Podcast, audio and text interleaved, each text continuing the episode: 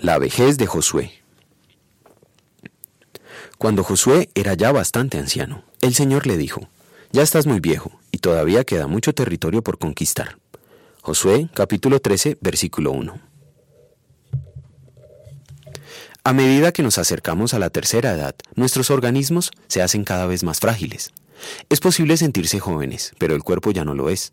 Por esto, cuando ya somos ancianos, no realizamos las cosas con igual eficacia que antes. Pero no en todos es así. Tal es el caso de Josué y su compañero Caleb. Caleb era contemporáneo de Josué. Tenía 85 años cuando llegaron a la tierra prometida. Si Josué era mayor que Caleb, quizá tendría 90 años. Aunque ambos eran ancianos, todavía estaban muy vigorosos, tanto que Caleb solicitó permiso de Josué para conquistar Hebrón, afirmando, Todavía mantengo la misma fortaleza que tenía el día en que Moisés me envió. Para la batalla tengo las mismas energías que tenía entonces. Josué 14:11. No es fácil decir eso cuando tal batalla demanda vencer a los anaquitas, que eran gente terrible y de gran estatura. Josué, Caleb y Moisés fueron muy fuertes en su tercera edad. Aún así Moisés reconoció. Algunos llegamos hasta los 70 años, quizá alcancemos hasta los 80 si las fuerzas nos acompañan. Tantos años de vida, sin embargo, solo traen pesadas cargas y calamidades. Pronto pasan y con ellos pasamos nosotros. Salmo 90.10.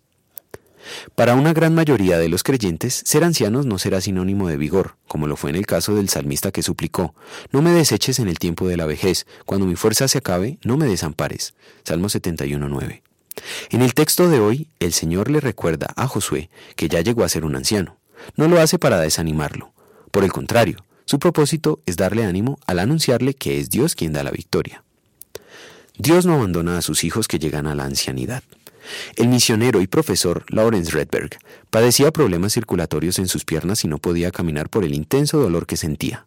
Poco antes de jubilarse dijo, Este dolor me recuerda continuamente que en el cielo no habrá muerte, ni llanto, ni lamento, ni dolor.